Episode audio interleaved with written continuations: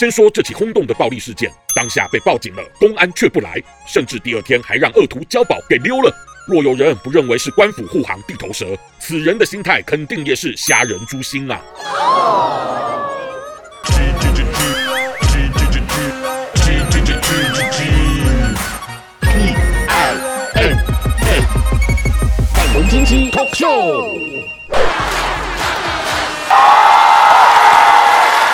各位朋友，大家好，我是粉红鸡。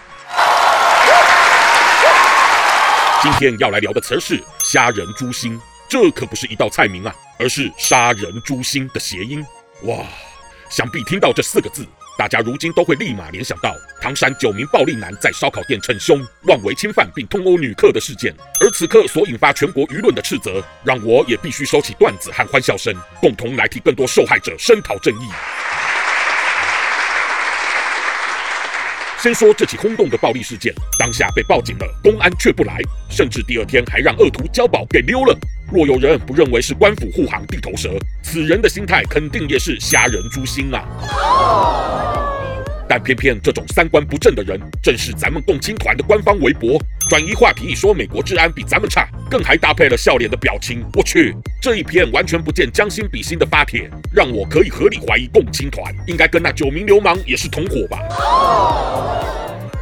当这起民女被打暴力事件好不容易等到党中央介入处理后，我希望这仅仅是一件偶然的悲剧。但原来我还是太天真了，反倒是因为互联网上民怨人炸锅，让唐山竟然还有之前被地痞施暴，但报警被吃案的众多无辜受害者，此刻都点燃起勇气，克服过往的恐惧，跳出来向大众揭露自己的不幸。哇，各种诸如被关狗笼、控制人身、被讨保护费、不从就遭砸店等，这一切只差唐山公安局的门楣上没有挂块“瞎人诛心”的匾额而已呀、